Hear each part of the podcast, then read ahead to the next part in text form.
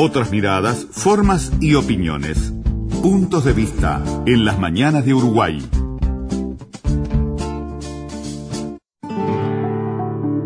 La entrevista. Encuentro con los protagonistas.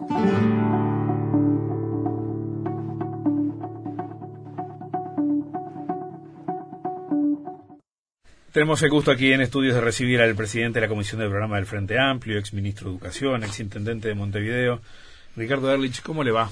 ¿Cómo anda usted tanto tiempo? Bienvenido. Gracias por acompañarnos esta mañana. Del mismo modo. Bueno, estamos en etapas importantes para, para todas las colectividades políticas, en especial con usted. Vamos a hablar de su fuerza política, del Frente Amplio, el próximo jueves va a tener el plenario nacional que va a formalizar la, candidatura, la fórmula, eh, quien ganó en la elección interna y su compañera de fórmula, elegida por, por Martínez, eh, pero también eh, la convocatoria del órgano deliberativo y además la ratificación de ser necesario de un programa único que ya aprobaron, pero que son los elementos que, una vez que se cumpla con todo lo que marca la normativa electoral, incluso la, integración de los órganos deliberativos en las convenciones, hay que tener eh, prontos. Usted eh, preside esta comisión del programa que trabajó antes y que le permitió al Frente Amplio exhibir aquello con lo que eh, más de una vez en, en, el debate público se intentó hacer diferencia. O sea, el Frente Amplio ya tiene un programa que es lo, la instancia en la que están hoy, por ejemplo, blancos y colorados hacia la interna buscando esa unidad. Sí, el, programa para el frente siempre fue una herramienta, un instrumento central. Primero fue la, un instrumento fundacional, el nucleamiento de los distintos sectores políticos muy diversos en una fuerza política se hace en torno a un acuerdo programático. Y desde ese entonces el programa fue, por un lado, un elemento de, de unión y de proyección de la fuerza política hacia el futuro. Consiste además en digamos, su contenido son las bases programáticas, digo bien bases programáticas, no es un plan de gobierno para una nueva etapa, pero sobre todo es una propuesta de un camino a recorrer. por eso es fue importante la forma, siempre es ha sido importante la forma que se confecciona el programa, cómo se elabora. Y se trabajó más de un año, eh, y con una, lo que se hizo fue una convocatoria muy abierta. Abierta hay que decir abierta. Eh, la fuerza política consideró lo que quería decir abierta y no es a los militantes, a toda la gente que quiera aportar. Con varias unidades temáticas, ¿no? Se armaron unas, creo que 32 unidades temáticas con un promedio de 30 personas, con lo cual había mil personas trabajando de forma casi regular, más eh, un contacto permanente con el interior. La comisión sesionaba con eh, videoconferencias en directo con el interior, con aportes y participación, no es fácil, más eh, instancias en los distintos departamentos y a nivel regional. Eh, trabajó mucha gente en torno a esas unidades temáticas que además que la participación era totalmente abierta. Y además se organizaban en torno a los distintos temas sesiones de debate también abiertas y se contó con especialistas y con, con técnicos, con ciudadanas, ciudadanos de todas las sensibilidades y la, el, el objetivo era de la comisión, nos propusimos dos cosas. Hacer la mejor síntesis posible y no votar, sino que lograr construir consenso. Eso llevó, eh, además de un dolor de cabeza, mucho trabajo. Recuerdo el seguimiento periodístico que hicimos a esas discusiones, a las distintas instancias, plenarios y demás, donde incluso algunos capítulos iban quedando para evitar desgastar la confrontación de una discusión muy muy muy abierta y se iba tratando de pulir un poco más esa síntesis para llegar más a acuerdos. Eh, no no no es no es sencillo terminar con una propuesta yo quedé sorprendido por los niveles de acuerdos que se llegaba que se llegó en la propia comisión que estaba integrada por todos los sectores ¿Ah, políticos por las bases y se trabajó de forma abierta. Eh, se votó en dos ocasiones, cuando dijimos, bueno, esto está, el debate se terminó, no logramos la síntesis, pero eran temas puntuales. Sí. Realmente puntuales, no donde...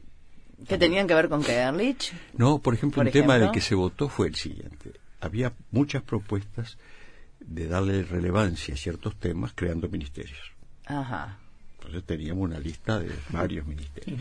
Y ese es un tema que no es de naturaleza programática, son decisiones que después tiene que tomar un gobierno, en fin. Y si fuera un ministerio está bien, pero había varios, ¿eh? cinco o seis. Entonces era muy claro que lo que propusimos era darle relevancia eh, a esos temas y sobre todo señalar la importancia de darles la proyección institucional desde el punto de vista de la visibilidad, del peso político que correspondía. Decirlo así y no crear un ministerio. Sin embargo, eh, algunas posiciones fueron muy firmes, sobre todo en algunos ministerios, y se, bueno, se votó sobre todo para respetar la sensibilidad de algún sector que insistía en tal o cual ministerio. Esa fue una ocasión. Como se dan cuenta, no es un tema central, sino que más bien se votó por respeto a darle la voz a un sector que quedaba minoritario. Sí, en una cuestión que podría considerarse instrumental. El otro, entonces les decía que el tema era llegar a la mejor síntesis posible, llegar lo más lejos posible. Dos, eh, buscar consenso. Sí. Y tres, tomamos algo que creo que fue política del Frente desde su fundación, el tema de las mayorías y las minorías. En el Frente todos son minorías menores, mayores o menores. Ningún sector solo eh, tiene todas las, cartas. Entonces hay que la, la riqueza es eh, la, esa unidad de, de sectores diferentes y se constituyen mayorías que son a veces transitorias. Alianzas circunstanciales. O posiciones mayoritarias, son todo un tema, y minorías. Y a todos nos tocó ser minoría en algún momento. Pero las mayorías tienen que ser profundamente democráticas, escuchar todas las voces para tener minorías leales. Eso fue lo que se hizo.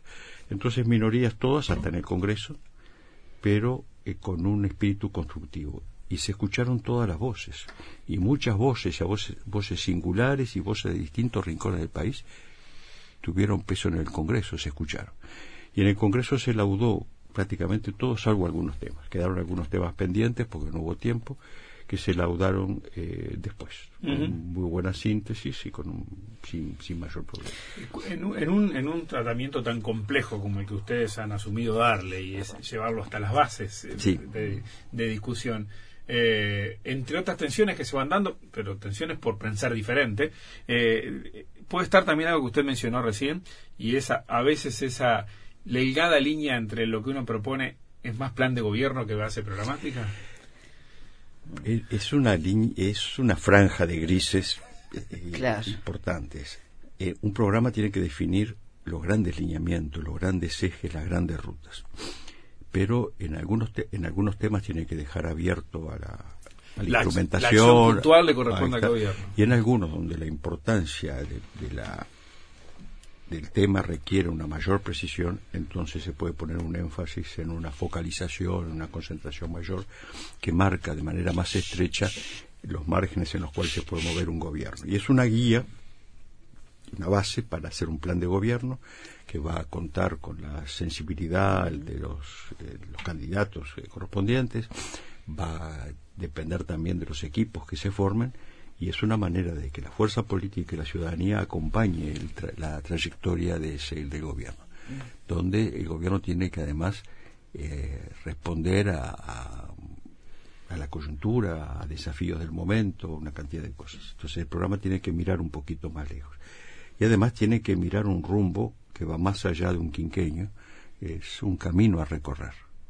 Eh, lo que es importante es el programa es de ese sentido es no solo es un compromiso con la gente es una propuesta a la ciudadanía para recorrer el camino. Y pienso que digo ciudadanía a toda la ciudadanía a toda la población en el sentido de que un gobierno solo no puede hacer los cambios si no son acompañados por las mayorías las minorías con eh, críticas con diferencias con resistencias pero los grandes cambios requieren y seguir cambiando requiere un acompañamiento de la población. ¿Y cómo convive este programa, Erlich, con, por ejemplo, las propuestas que presentaron los precandidatos del Frente Amplio y en especial ahora las propuestas, los impulsos, los desafíos que planteó Martínez? Bien, eh, los candidatos se reían cuando me veían en mm. alguno de los actos, no sí. pude ir me decían venís a tomar nota a ver si lo que digo está dentro el, el comisario que los viene a cuidar. Pero realmente me sorprendió eh, el apoyo cómo se apoyaban todos en, en el programa. Creo que más se sentían parte porque eh, de alguna manera directo o indirectamente también estuvieron cerca de la propia elaboración del programa.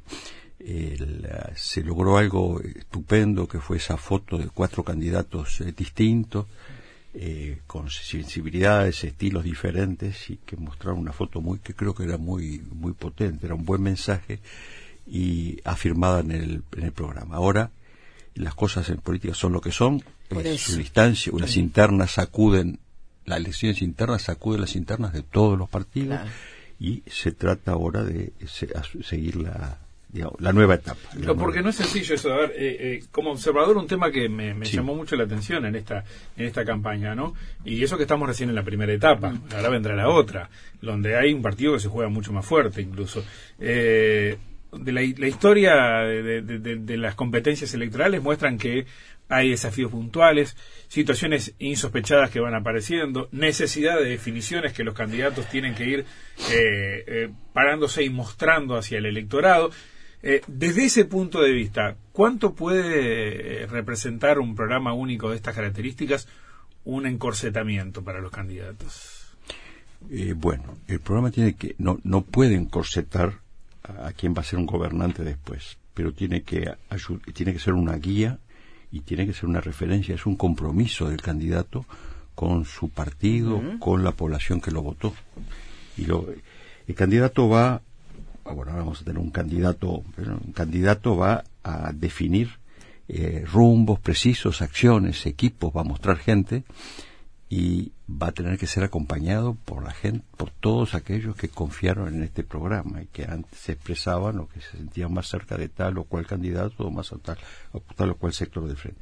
El candidato va a tener que hacer y su equipo una propia síntesis eh, de este programa. Y va a ser sus propios, permítame, sus propios énfasis. Entonces alguno va a decir, epa, pero aquello que probamos acá no lo escucha. Pero esa, eso es, hay que, esa es la lógica de las mayorías y las minorías y el funcionamiento democrático de cualquier institución, partido o país, donde se discute y el frente yo creo que se ha caracterizado por una discusión abierta, a veces demasiado abierta, muy cerca de los reflectores, entonces se siguen hasta los comentarios de entre casas sobre los distintos temas, pero eso también es parte de una democracia y de la, transparencia que requiere el sistema el sistema político. Eso no, no es para asustarse, al contrario, creo que lo que hemos visto siempre, los candidatos electos, los gobernantes electos van a imponer tal o cual sesgo. Yo fui gobernante también y había un programa que fue una base, fue una base cuando estuve en la intendencia, fue una base fuerte cuando estuve en el ministerio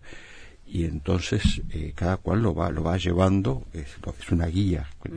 Y a veces hay si hay una eh, digamos a, veces hay temas que quedan muy abiertos otros que quedan demasiado estrechos y el responsable de el responsable de turno tiene que asumir la asumir las definiciones eh, y la priorización de, la priorización, de los recursos, etcétera. Antes de seguir avanzando en el programa, quiero saber cómo observó, eh, cómo sintió la resolución de la fórmula presidencial del Frente Amplio, lo que pasó con Bueno, yo les decía hoy que, no, que son tiempos de cambio, son tiempos de eh, cambios generacionales, no son sencillos y los cambios siempre sorprenden. la, bueno, y lo otro es que por más discretos, como más prolijos que se hagan todos los procesos de consulta, cuando se está bajo los reflectores de, los medios de comunicación, eh, cobra una espectacularidad cualquier gesto inusitado.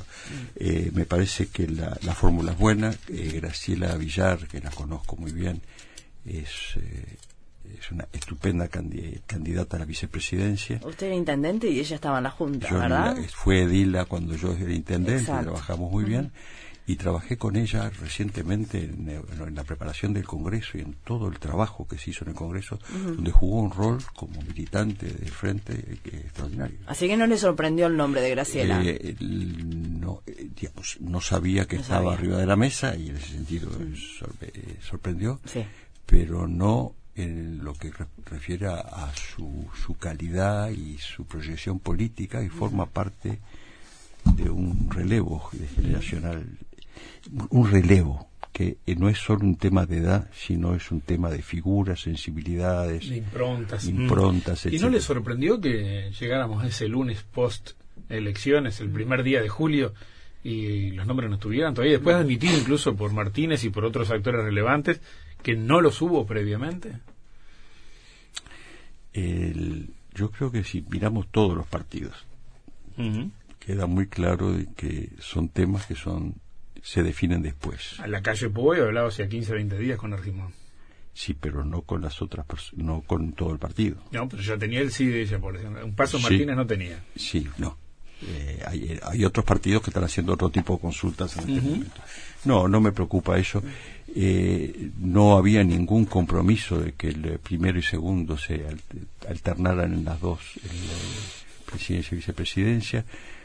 Hay antecedentes en el frente de, un, de una opción o de la otra. Eh, y cada cual tiene su preferencia, yo tendría, tengo las mías también. ¿Y a usted quién le hubiera gustado que fuera vicepresidente? Ah, yo tengo un vínculo, tengo un, vínculo, un vínculo histórico eh, de, vida, digamos, con el MPP, aunque no soy militante orgánico, y mm, pensaba que podía, bueno, era más natural la designación de Carolina, pero no me parece que eh, lo cual no quita para nada la, mi total simpatía y apoyo a la fórmula que salió. Eh, Nos espera un minuto, Ricardo. Hacemos una pausa y ya seguimos. Puntos de vista. Porque hay diferentes formas de interpretar la realidad. Participan Gustavo Vila, Lourdes Vitabar, Adriana Martel, Mónica Colista, Nelson Díaz, Alfredo Fonticelli y Julio Scavino.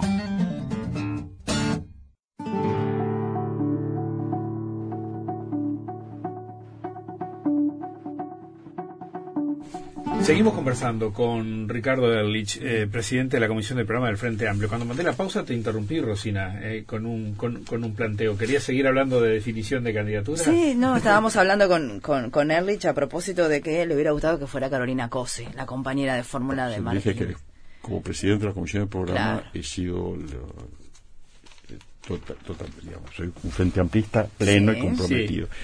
Eh, con mis sensibilidades y como creo que ahora estoy como le decía, amortizado, puedo, eh, puedo contestar. Bien, ¿y qué le parece este acercamiento de Cose Andrade, que se anuncia hoy a las 11? Bien, eh, me sorprendió también. Bueno, eh, leí la prensa anoche, me sorprendió, es un gesto muy fuerte, creo que forma parte de estos cambios que estamos viendo en la interna del frente.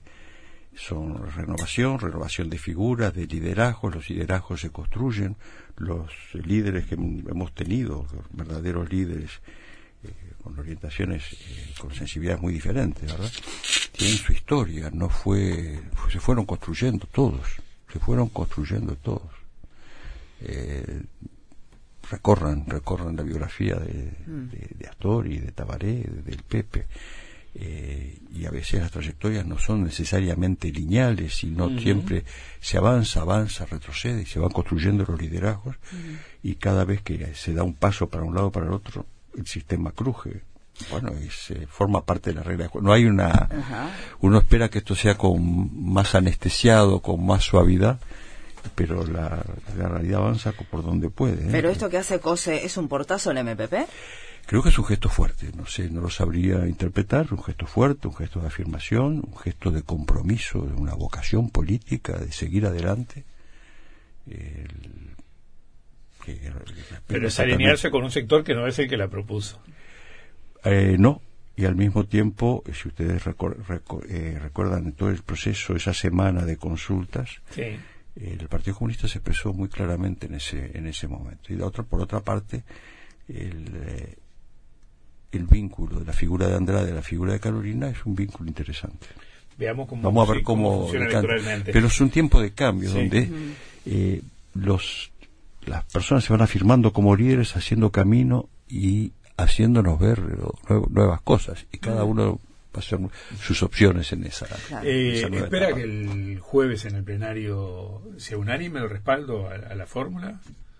Yo pienso que sí, yo pienso que sí, pienso que va a ser por aclamación, ¿verdad? Y que va a salir la, va a ser una linda foto, la foto del plenario, donde también espero que los cuatro los cuatro militantes que fueron candidatos estén juntos en un, gran abrazo.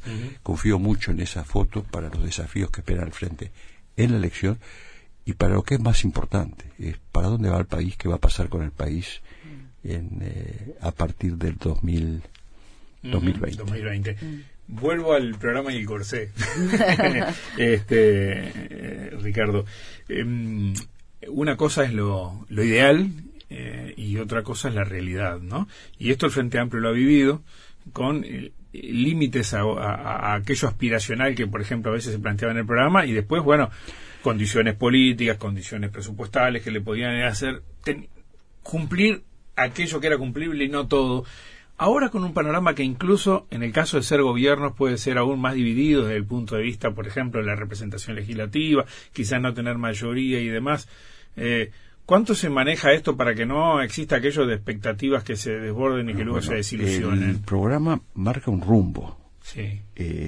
no, eh, digamos que no acota eh, demasiado el tema velocidad. La idea es que esto vaya lo más rápido posible, pero marca un gran rumbo.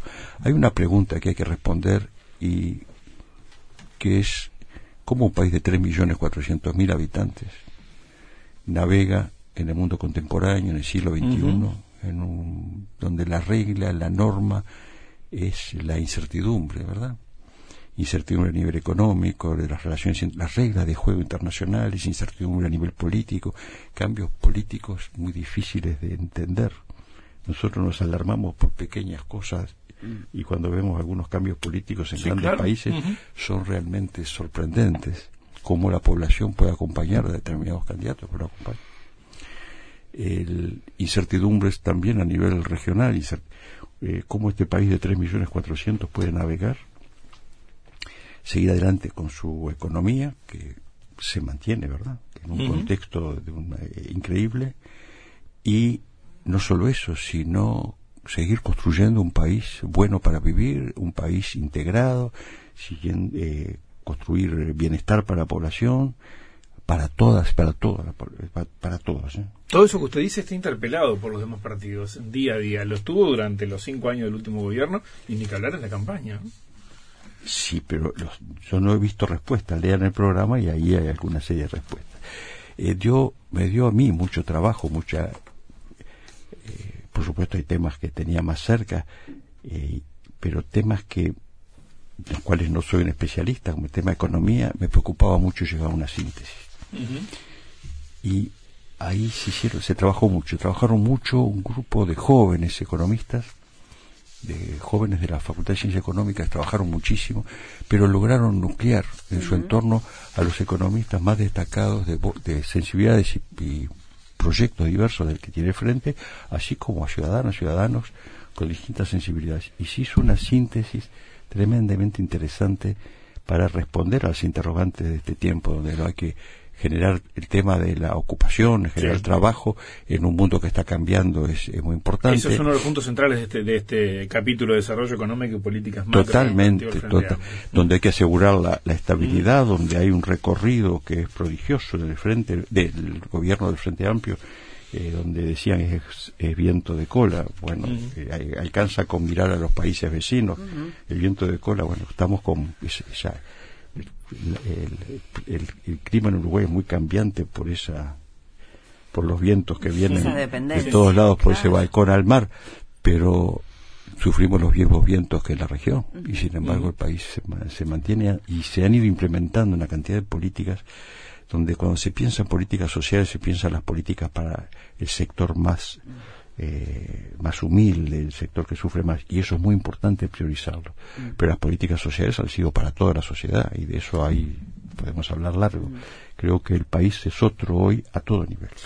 Erlich, usted, bueno, fue intendente de Montevideo, fue ministro de Educación y Cultura. Eh, estuvo de ese lado del mostrador, ahora está de este lado, recogiendo, recogió ya todas las propuestas de las bases, de los dirigentes. Pero mi pregunta es, ahora que se está terminando el gobierno, ¿qué siente que le faltó? Después quiero hablar un minuto de ciencia con ustedes. Pero, ¿qué siente que le faltó eh, eh, eh, en lo otro, no de ciencia? En más de políticas sociales, más de salud, más de economía, no sé. creo que los escalones son cada vez más altos. Sí.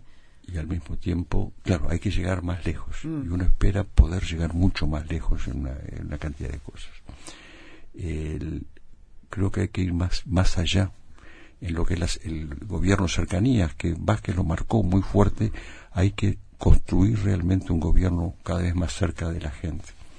Hay que profundizar más la descentralización, que es un tema además prioritario para el, que ha sido prioritario para el gobierno y para el propio eh, presidente, esa construcción del país eh, integrado, un país donde sea bueno vivir en cada uno de sus rincones, ahí hay que llegar más lejos y cada vez más rápido. Si uno recorre el interior, el mm. interior es otro país. Y muchas veces la política y la prensa es montevideana y es otro país. ¿El gobierno de cercanía ahí funcionó?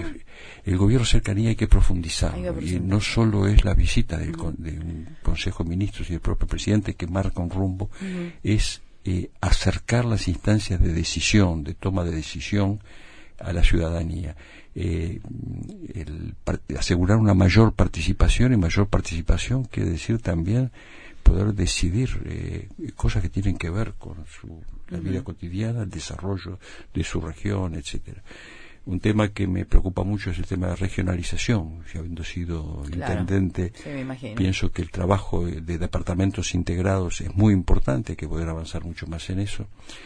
El, creo que en economía, si bien creo que se podrían ensayar otras cosas, han hecho mm. cosas que se ha mantenido un equilibrio realmente importante, en educación que lo tengo muy cerca todavía, mm. eh, creo que se sigue avanzando y sé que es difícil, eh, cada paso cuesta mucho. las críticas son que podría hacer con sinceridad como ciudadano y como militante, es que me gustaría llegar más lejos y más rápido, como le pasa a casi toda la gente. Y un minuto para la ciencia. Usted que fue un, hombre que jugó un papel clave a la hora, por ejemplo, de instalarse en, el Instituto Pasteur, ¿no? Eh, ¿No sigue faltando un apoyo, un impulso más fuerte a la investigación bueno, científica? tuvimos una reunión muy interesante. Vista, perdón, cuantitativo, nomás ver los porcentajes que, se, le han destinado a la ciencia. Si vamos a ver el vaso medio lleno y el vaso medio vacío. Estoy en la ciencia de nuevo, estoy en el Instituto Pasteur, estoy en la Facultad de Ciencias. Por eso, lo sabe protestando por presupuesto, esas cosas. Que es bajísimo. Pero ayer tuvimos una reunión muy interesante convocada por la Secretaría de Ciencia y Tecnología y la Secretaría de Transformación Productiva, mm. donde asistieron gente de la Academia de Ciencias, de distintas instituciones, decanos, de facultades del área mm. científico-tecnológico, eh, destacadas personas con trayectoria en ciencia y tecnología, el presidente del año. El, sí se esperaba un esfuerzo mayor a nivel presupuestal para la ciencia y la tecnología pero al mismo tiempo hubo un aumento totable, porque aumentó el PBI, lo que se destina a ciencia y tecnología en, estos años de gobierno frente amplista ha sido, significó un, incremento importante en términos absolutos, con mejoras salariales, con eh, una inversión en proyectos, en posibilidades de acceso a proyectos, becas, subvenciones eh, realmente importante y se construyó un sistema científico que en la parte que está evaluada con alta rigurosidad, tiene un 1.600 integrantes en el Sistema Nacional de Investigadores, por ejemplo, entre otras cosas. Así que hay, el balance es totalmente positivo. Ahora, el sistema, el tema no es apoyar a la ciencia y la tecnología, y esto está dicho en el programa, sino el desafío es construir un país que se apoye en la ciencia y la tecnología. Y no van de la mano eso, pues yo, por ejemplo, pienso en los reclamos del Clemente Estable, que el año pasado había necesidad de docentes y no se pudieron contratar, por tirarle algún dato concreto. Eso va de la mano también. Se necesitan, ¿no? Más investigadores que se sigan formando. No puedo no defenderlo. Claro. Pero eh, al mismo tiempo estoy pensando otra cosa. Sí. El objetivo era llegar al 1% del PBI. Sí y eso entonces quedaría en el debe. Mm. Lo que pasa es que ese 1%, si nosotros el, el 1% de fondos públicos directamente para ciencia y tecnología no lo vamos a lograr en los próximos 10 años. ese 1% tiene que estar integrado por un aporte empresarial eh, significativo. Claro, pero han liderado generalmente, la, ha liderado en, los países en que avanzaron mucho, ha liderado la inversión pública. La inversión pública, el componente público en ciencia y tecnología, es exclusivamente público en los países nórdicos, Finlandia, Suecia, mm. Noruega, Dinamarca, Sicilia. Países que muchas veces miramos. Pero, si miramos el, como el porcentaje en mm. los otros países, hay un componente público y privado. Llegan al 2,5, al 3, y el aporte público es mucho mayor, pero el retorno es mucho mayor que... Eh, digamos, perdón, el aporte público en términos absolutos es mayor, pero hay un aporte porcentual del sector privado que, que de una gran significación. Y hay un reto, un retorno. Estamos, yo creo que por debajo del 0,4. Claro, 0,35, y, nos decía acá, lo que nos visitó, que su aspiración era, eh, si llegaba a ser el candidato elegido y después el mm. presidente de la República, era por lo menos llegar a 0,6. O sea, seguimos lejos del Pero si estamos hablando de 0,6 en términos de subvención pública, de aporte público, es un salto enorme. Enorme. Pero hay que asegurar que ese 0,6 permite llegar a un 1 con aportes eh, del sector privado, de empresas. Las empresas públicas son las empresas más potentes del país, tienen que estar jugando, hay que generar un sistema de incentivo a las empresas privadas para que inviertan cada vez más, y entonces el 0,6 puede permitir llegar más lejos si logra eh, incorporar el aporte privado. Eh, una, una cosa más, Erlich. Eh, a ver, en un programa que habla de, la defensa de la soberanía, en un programa que pone hincapié en un mundo de relaciones e intercambios internacionales sobre determinadas bases, hablan de solidaridad, de equidad en el programa. y en un tema que ha generado tensiones hacia dentro del frente siempre, Hoy y mañana tenemos a nuestro gobierno este, reunido con los demás socios del Mercosur, vanagloriándose del acuerdo con, la Unión Europea que se ha llegado. ¿Cómo, ¿Cómo calzaron este tipo de acuerdos en, en la interna para el programa? Pues son temas muy discutidos. Los, eh, lo que usted mencionó son los titulares de los grandes acuerdos que definen el rumbo político, pero es claro que el país tiene que jugar abierto al mundo. Y hay un capítulo, yo creo que en el preámbulo dice un país con una voz y una presencia en el mundo. La única salida para este país de 3.400.000 en este, los desafíos del mundo contemporáneo es la apertura pero con un fuerte compromiso regional. Para el frente eso es eh, central. creo que se dice en el programa, nos reclamamos, seguimos eh, eh, asumiendo mm. los principios artiguistas en el, trabajo regional. El país tiene que tener vínculos fuertes con la región. Un país tan pequeñito como no puede vivir fuera de la región, vive en la región y su proyecto, el proyecto país, depende de la integración regional totalmente. Sí, eso está asumido. Pero tiene que jugar abierto al mundo. Hoy tiene, el país tiene, está exportando a más de 150 destinos de países muy diversos. Hay que seguir jugando eso.